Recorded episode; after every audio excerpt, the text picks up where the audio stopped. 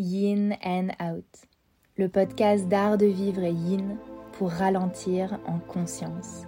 Je suis Hélène Watkins et bienvenue. Hello, bienvenue dans ce nouvel épisode de podcast. Je suis ravie euh, de vous retrouver pour euh, une thématique qui, euh, je l'espère, vous intéressera. Vous avez été hyper nombreux à réagir à mon épisode de podcast sur euh, les coulisses en tant que professeur de yoga. Pourtant c'est un épisode euh, extra long et il a été vraiment beaucoup écouté. J'ai reçu plein de messages sur le sujet donc euh, trop contente d'avoir pu être utile. Et du coup je poursuis un petit peu dans cette lignée avec cet épisode sur ce que j'aurais aimé savoir avant d'être prof de yoga, ce que l'on ne m'a pas dit. Tout simplement, je vais vous parler un petit peu de l'envers du décor. Je vais vous parler des aspects un peu négatifs du métier de professeur de yoga. Et euh, moi je suis une grande passionnée, je ne changerai euh, de métier pour euh, rien au monde, vraiment j'adore tout ce que je fais. Mais je pense que c'est important de prendre conscience que dans n'importe quelle profession, il y a forcément des points positifs et des points négatifs. Et je crois qu'une grosse partie de la désillusion du métier de professeur de yoga vient du fait que bah, on ne sait pas trop dans quoi on se lance en fait.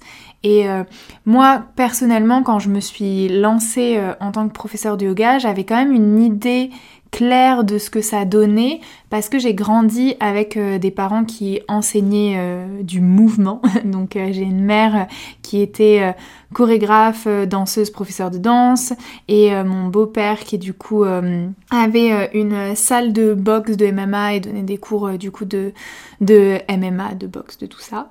et du coup j'ai eu des parents voilà qui, qui donnaient des cours, j'ai vu des gens autour de moi donner des cours, avoir des plannings de coach sportif, de choses comme ça. J'ai été en tout cas au contact de ça pendant, pendant ma jeunesse, voilà. et du coup j'ai pu me rendre compte ce que ça donnait, les horaires décalés, bon voilà, plein de choses auxquelles on, on prend peut-être pas forcément la, la, mesure de ce que ça va être euh, quand on, quand on débute. Voilà. Je vais essayer d'être la plus éloquente possible parce que j'ai très peu préparé cet épisode. Je vais euh, être assez spontanée, euh, donc voilà.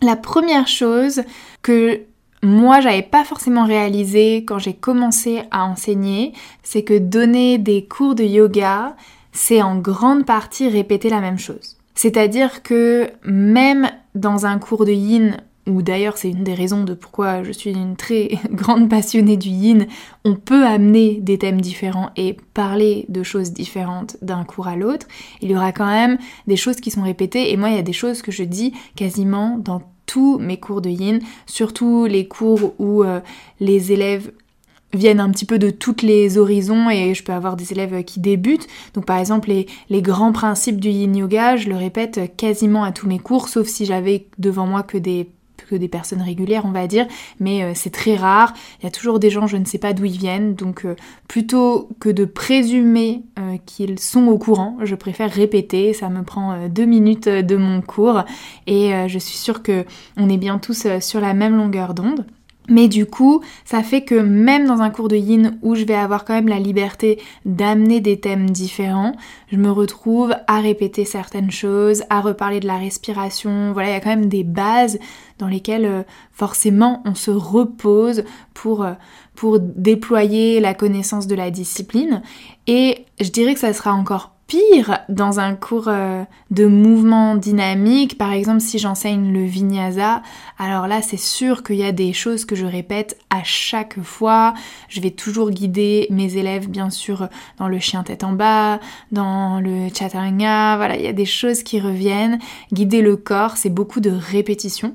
ça, je pense que c'est quelque chose euh, à considérer, de savoir si euh, ça fait partie des choses qui pourraient vous déranger. On est dans un métier qui est répétitif.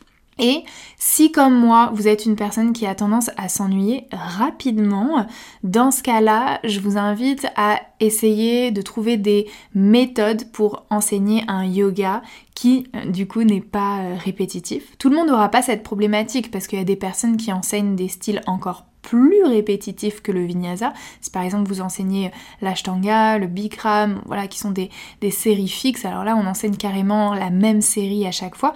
Et certains professeurs ne seront pas du tout dérangés de ça, ils vont trouver des subtilités euh, à chaque fois, ils vont trouver que vraiment ça marche bien, que le système fonctionne, enfin voilà, ils vont pas être dérangés de ça.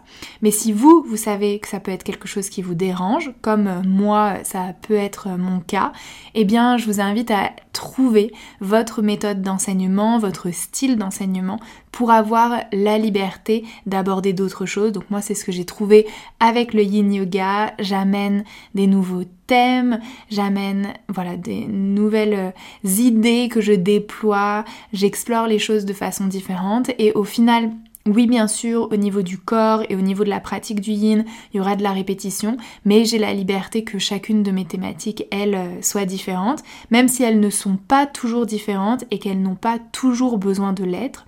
Ça, c'est euh, la deuxième chose que j'aurais aimé savoir, je dirais pas avant d'être prof de yoga, mais plutôt au tout début de mon enseignement de prof, c'est qu'on n'a pas besoin de réinventer la roue et que on peut absolument euh, suivre aussi des choses qui fonctionnent, les refaire et ça fait du bien. On n'a pas besoin constamment d'avoir le flow le plus créatif, la thématique la plus euh, inspirée. Voilà, on peut retomber sur des choses dont on sait qui fonctionnent, qui font du bien, qui sont agréables et c'est ok.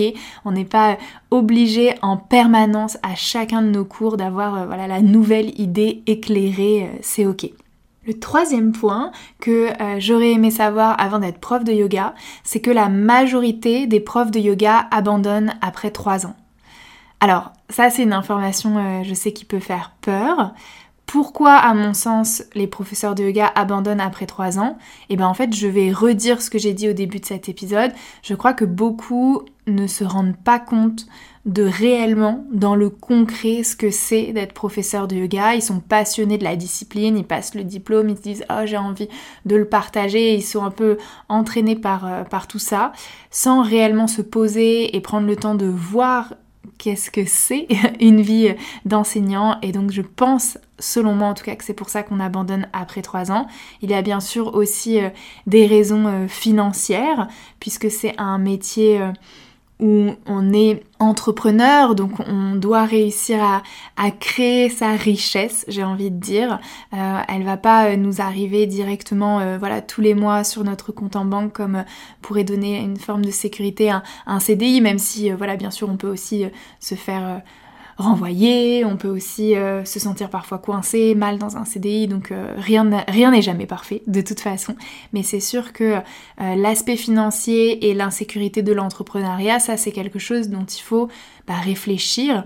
Moi, quand j'ai commencé en tant que professeur de yoga, j'avais pas vraiment de contraintes financières, parce que souvent on me pose la question, on me dit ah Hélène, comment t'as fait au début quand tu t'es lancée? Mais moi, quand je me suis lancée, j'étais hyper jeune. Euh, j'avais, j'ai passé mon diplôme, j'avais 23 ans. Donc je me suis lancée, voilà, j'avais 23 ans. Euh, j'étais vraiment hyper jeune. J'étais, avant d'être dans le, dans le yoga, j'étais dans le théâtre. Donc je gagnais déjà peu d'argent parce que le théâtre, c'est pas un milieu très rémunérateur. Donc moi, je partais pas euh, d'un CDI euh, depuis 10 ans où je gagnais 4000 euh, euros par mois, quoi. C'était pas ma situation. Donc forcément, quand on a un niveau de vie qui est déjà élevé, il faut prendre compte que quand on débute en tant que professeur de yoga, pour réussir à revenir peut-être à ce même niveau de vie, bah ça va prendre longtemps. moi, j'ai mis à peu près si moi je dirais à me faire un planning qui me permettait de louer un appartement dans Paris et je vivais dans 19 mètres carrés, bon voilà, j'avais pas un château et mon objectif pour ma première année d'enseignement et peut-être même je dirais la moitié de la deuxième année, c'était de réussir à gagner 2000 euh, euros après avoir euh, payé l'URSSAF. Donc voilà, on n'est pas sur euh, des salaires euh, monstrueux. Hein. Aujourd'hui, je gagne beaucoup mieux ma vie, donc si ça peut voilà vous rassurer, c'est possible d'évoluer sur ce chemin. Mais aujourd'hui, je ne gagne pas non plus 10 000 euros par mois. Voilà, je pense que c'est difficile quand on est un enseignant de yoga de malgré tout atteindre des salaires très très élevés. Donc ça, c'est quelque chose qu'il faut avoir en tête. Non pas pour dire que c'est impossible. Il y a bien sûr des personnes qui arrivent à gagner énormément d'argent avec, j'ai envie de dire, n'importe quelle profession. Donc euh, euh, libre à vous de croire en vous et de réussir à être cette personne qui euh, révolutionne le game. Mais disons que c'est sûr, traditionnellement, le métier de professeur de yoga, pour bien gagner sa vie, déjà ça va prendre du temps. Et pour bien gagner sa vie, il faut aussi avoir ce niveau de ok c'est quoi pour vous bien gagner sa vie, combien est-ce que vous aimeriez gagner? Et savoir que bah, il n'y a pas toutes les méthodes qui vont pouvoir vous permettre euh, d'obtenir ce salaire. Je dirais que probablement le en ligne, c'est ce qui permet d'obtenir un salaire le plus élevé. Non pas que c'est plus facile, mais par le simple principe que si je donne des cours en ligne, bah, je peux autant avoir 5 personnes qui se connectent à mon cours en ligne que 3000. Euh, voilà, donc techniquement, il y a la possibilité de gagner beaucoup plus par rapport à un cours en studio où bien sûr, euh, voilà, je ne pense pas qu'il y ait des studios qui accueillent 3000 personnes, sauf si vous faites euh, des cours de yoga dans, dans des stades. Mais voilà, sinon, automatiquement, ça réduit les possibilités et donc forcément, ça limite. Le fait également de savoir que la majorité des professeurs de yoga abandonnent après 3 ans, parce que on l'entend comme ça, on se dit waouh, ça fait peur, mais d'une certaine façon, c'est aussi une bonne nouvelle. Écoutez-moi, si vous faites partie des personnes qui dépassent cette barre des 3 ans, vous allez assez rapidement être reconnu dans votre milieu. Quand on débute en tant que professeur de yoga, c'est hyper difficile. Euh, voilà, on commence, on doit tout euh, prendre en main. On est donc un débutant euh, dans son domaine. il faut se tester, s'expérimenter. Il faut accepter qu'on va pas être le meilleur, que tous nos cours seront pas les plus extraordinaires, qu'il faut voilà prendre la main tout simplement. Mais au bout de trois ans, il y a une forme d'écrémage euh, qui se fait avec donc beaucoup de profs euh, qui abandonnent et ceux qui restent vont assez rapidement du coup prendre du galon, avoir des opportunités qui arrivent à eux. Si on pense, je dirais, à un métier euh, autre, hein, voilà, dans une entreprise, trois ans, c'est pas énorme en vrai. Trois ans, c'est pas hyper long dans une carrière, on va dire. Alors que dans le yoga, déjà avoir trois ans de carrière, ça va déjà être important, tout simplement parce qu'il n'y aura pas tant de personnes qui vont, euh, qui vont arriver à ce stade et qui vont dépasser les trois ans. Donc petit à petit, ça crée un effet entonnoir. Et il en reste moins. Donc si vous persévérez, je vous promets, quand on a passé la barre des trois ans, ça devient plus facile. Autre point, je crois que c'est le quatrième, je sais même plus à combien j'en suis, comme j'ai pas fait de notes, désolée. L'autre point, c'est euh, le côté social. Alors déjà, on travaille avec des horaires décalés. Ça, je pense que c'est quelque chose qu'on comprend assez rapidement. Euh, voilà, c'est peut-être pas quelque chose, ce que j'aurais aimé savoir avant, mais quand même à prendre en compte. Hein. Voilà, on travaille avec des horaires décalés. Mais surtout, moi, je pensais pas, en tout cas quand j'ai, avant d'être professeur de yoga, je pensais pas du tout que, euh, bah, au final, on, on rencontrait pas tellement les autres profs de yoga. Euh, en fait, on fait un peu que croiser ses collègues. C'est pas vraiment facile de créer des liens. Alors, euh, j'ai eu la chance de travailler dans certains studios qui essayaient euh, de créer du lien avec les profs et tout, mais c'est toujours hyper difficile parce qu'on a tous des emplois du temps complètement décalés. Enfin, je sais pas si on travaille dans une entreprise, bon bah tout le monde a les mêmes horaires grosso modo. S'il y a une réunion d'entreprise, tout le monde y est convié. Voilà, c'est comme ça. Alors que quand on est prof de yoga et qu'il y a des événements souvent, euh, peut-être pas dans tous les studios, mais je dirais dans la majorité des studios, souvent c'est pas payé. Donc bah, les gens qui ont un cours, qui ont quelque chose, ils vont pas l'annuler. Ils vont pas dire bah je viens à ce truc pas payé et j'annule un truc payé. Enfin voilà. Donc ça peut être difficile de croiser tout le monde, de regrouper tout le monde, et euh, ça peut être euh, voilà difficile de créer du lien avec ses collègues. si je peux vous conseiller quelque chose, c'est d'ailleurs d'essayer d'aller à l'encontre de ça et de autant que possible, dès que vous débutiez, d'essayer de vous créer un réseau. Déjà professionnellement, ça sera hyper utile, vous serez au courant euh, d'informations, voilà, de remplacement, d'un studio qui ouvre, bon, des choses comme ça. Mais aussi, vous aurez des gens avec qui parler, avec qui vous pourrez partager votre expérience de professeur de yoga et ça c'est hyper important parce que votre entourage, qui ne fait pas euh, ce même genre de métier pourra pas forcément comprendre euh, ce que vous traversez. Nouveau euh, point, le milieu peut sembler parfois hypocrite et compétitif. Moi, ça, ça m'a vraiment surpris parce que pour le coup, j'avais ce truc un peu naïf, le yoga, love and light, voilà. Et moi, je suis quelqu'un qui suis assez, je suis un peu dans ma petite bulle, dans mon petit monde. J'ai pas tellement de pensées hyper négatives sur les autres. Enfin, je sais pas, j'ai pas tellement ce truc, euh, vous savez, gossiping, euh, voilà, à, dire des trucs négatifs sur un tel ou sur un tel que je connais pas, quoi. Euh, j'ai jamais compris par exemple les gens qui disaient euh, ah telle personne je peux pas euh, la sentir, oh je sais pas pourquoi, c'est juste comme ça. Enfin ce genre de choses moi c'est pas trop des idées qui me traversent. Donc un peu naïvement je pensais que dans le monde du yoga bah il y avait pas ça, que tout le monde était sympa et tout. Et en fait bah, j'ai envie de dire c'est comme partout, bien sûr que tout le monde n'est pas sympa. Et alors moi l'expérience que j'ai eue avant de passer ma formation de yoga, donc je vivais à Londres à ce moment-là, j'avais on va dire euh, deux copines qui euh, étaient euh, donc enseignantes de yoga et euh, je leur avais dit voilà, ça y est, je me suis inscrite, je vais passer mon 200 heures et tout. Est-ce que tu serais d'accord pour que voilà, quand je reviens, je puisse prendre tes remplacements si tu en as besoin, si tu as des studios qui recherchent des profs, est-ce que euh, tu pourras euh, voilà, m'introduire et tout? Oui, oui, bien sûr, oui, oui, bien sûr. Si je vous dis que quand je suis revenue de formation, j'ai perdu mes deux copines, euh, voilà, deux personnes qui ne se connaissaient pas, deux personnes euh, séparées, et je ne les ai plus revues. Je n'ai plus de nouvelles, euh, ni de l'une ni de l'autre, parce que selon moi, j'étais devenue la compétition. Alors que moi, je voyais pas du tout les choses comme ça. Moi, j'étais pas dans un état d'esprit que j'allais leur piquer leur cours, quoi. Mais euh, forcément, je me disais qu'elles pouvaient m'aider. Et moi, j'ai toujours eu cette envie, suite à ce qui m'est arrivé, autant que possible, d'aider euh, les profs. J'espère avoir réussi. On peut jamais aider tout le monde déjà parce que aussi, euh, moi, j'ai pas de studio, hein, donc je peux pas embaucher qui que ce soit. Mais en tout cas, j'espère avoir réussi à aider des profs et à donner des opportunités à des profs qui sortent de mes formations et d'autres pas, enfin voilà, parce que moi ça m'avait vraiment choqué euh, cette attitude, j'avais pas compris.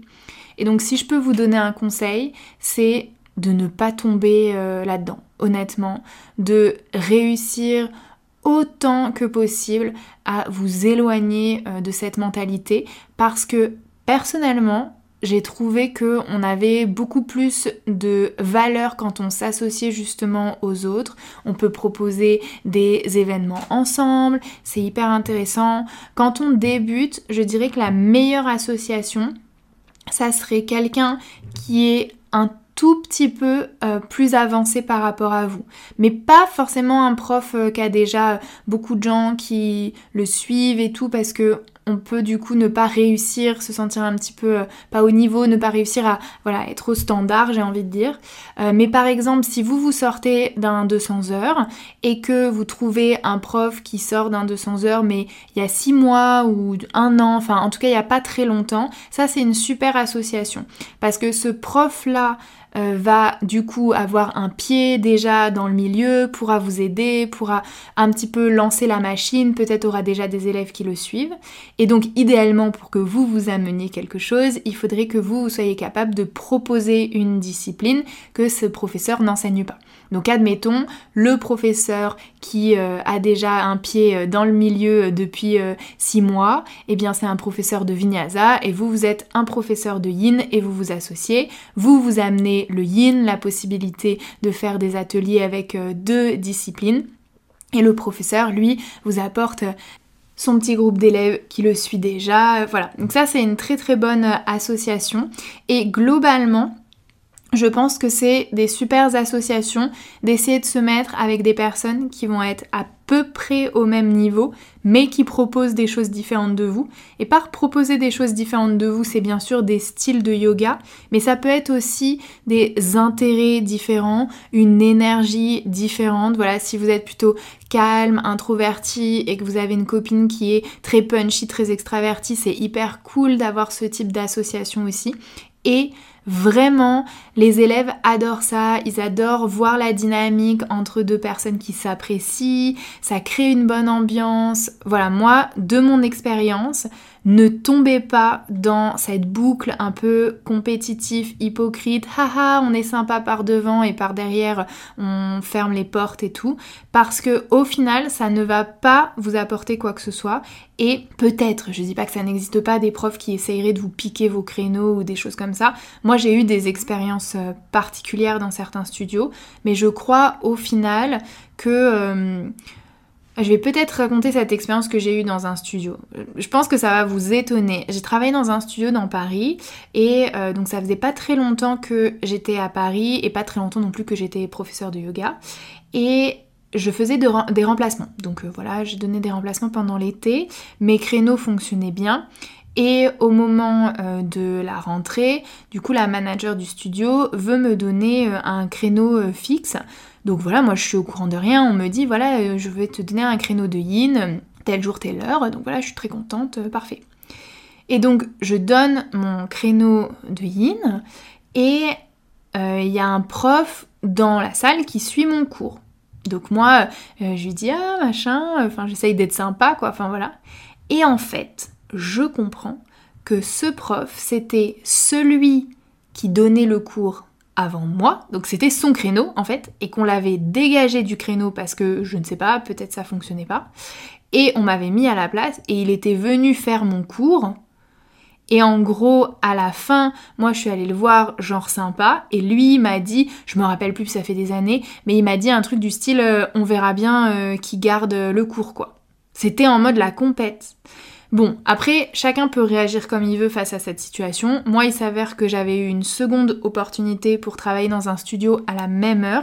J'avais choisi cette opportunité dans ce studio parce que c'était un cours de yin et que je préférais enseigner le yin, alors que l'autre créneau qu'on m'avait proposé, c'était un cours de yoga dynamique. Mais en fait, j'ai switché direct. J'ai dit, ok, là, je vois qu'il y a un problème en fait dans le management du studio, clairement, parce que c'était pas que le problème de ce prof qui a eu cette attitude, c'était le problème de la situation globale. Moi, je pense qu'on me donne un cours, en fait, on a retiré le cours de quelqu'un. Et donc, moi, je me suis dit, ça pue, je veux pas rester dans ce milieu-là, et j'en suis sortie. Et j'ai travaillé dans d'autres studios où l'ambiance était beaucoup plus positive. Donc moi, ça a été mon attitude. J'ai vraiment pas voulu me mêler à ce type de milieu hypocrite et compétitif. Et j'ai voulu euh, m'en extraire le plus possible. Et voilà, ça serait vraiment mon conseil parce que personnellement, je pense que ça m'a vraiment servi. Quand j'ai fait des ateliers avec mes amis professeurs de yoga, ils ont toujours été super euh, remplis. Les élèves étaient hyper contents. Euh, ça a donné aussi de la valeur à mes amis parce que du coup, les gens allaient dire Ah, bah, je suis allée faire le cours avec telle personne ou telle personne. Par exemple, j'ai eu le cas quand mon amie Eva, elle s'est mise à travailler euh, pendant un temps euh, chez Épisode, bah ses cours ils ont été remplis super vite parce que les gens la connaissaient via moi et donc ils avaient envie euh, de faire ses cours, donc ça a été hyper positif pour elle. Et les élèves eux étaient super contents de faire des cours avec nous deux, ça m'a pas enlevé des élèves. Voilà pour cet épisode les autres choses que j'aurais aimé savoir avant d'être prof de yoga, c'est plus pratico-pratique, euh, le fait que forcément il y a beaucoup d'administratifs. Je dirais encore plus pour moi maintenant euh, que je lance mes formations. Je dirais aussi que j'aurais aimé savoir que je n'ai pas besoin d'être toute seule et que je peux être aidée et que je peux solliciter de l'aide. Et donc si vous avez besoin d'aide, sollicitez de l'aide, questionnez les gens autour de vous, voyez comment les autres fonctionnent. Ne faites pas confiance forcément à la première chose que l'on vous dit, hein, bien sûr, mais interrogez autour de vous. Et également que euh, l'administratif français c'est très compliqué et donc vaut mieux bien se renseigner avant de mettre euh, certaines choses euh, en place. J'espère que cet épisode sera utile. Dites-moi s'il y a d'autres thématiques de la vie de professeur de yoga que vous aimeriez que j'aborde. Mais voilà, en grande partie c'est ça, que donner des cours c'est très répétitif, que vous n'avez pas besoin de réinventer la roue, que la majorité des professeurs de yoga abandonnent après trois ans, mais que si vous, vous persévérez, vous saurez saisir les opportunités de l'autre côté de l'arc-en-ciel. Que souvent on ne fait que croiser ses collègues et que c'est pas facile de créer des liens, mais qu'il faut essayer d'être à l'initiative de ça pour ne pas se retrouver à un moment donné triste et solitaire et que même si le milieu peut sembler parfois hypocrite et compétitif, si vous, vous choisissez d'aller à l'encontre de cette énergie, je vous assure que ça vous sera rendu fois mille et que vous arriverez à connecter avec des gens qui eux aussi ont envie de créer ce lien important, leur communauté de professeurs de yoga. Et je pense d'ailleurs que beaucoup de profs sont en demande de ça, donc surtout ne vous sentez pas seul. Quelque chose que je vois sur mes formations de yoga, c'est ce vrai besoin de créer du lien en tant que professeur de yoga. C'est vraiment quelque chose que beaucoup recherchent. Donc si vous êtes dans ce cas, vous saurez trouver vos personnes, je vous le promets. Merci pour votre écoute, j'espère que ça vous a plu et à très vite. Merci d'avoir écouté cet épisode. S'il t'a plu, tu peux partager ton avis sur ton application d'écoute préférée et je te dis à très vite pour un nouvel épisode de Yin and Out.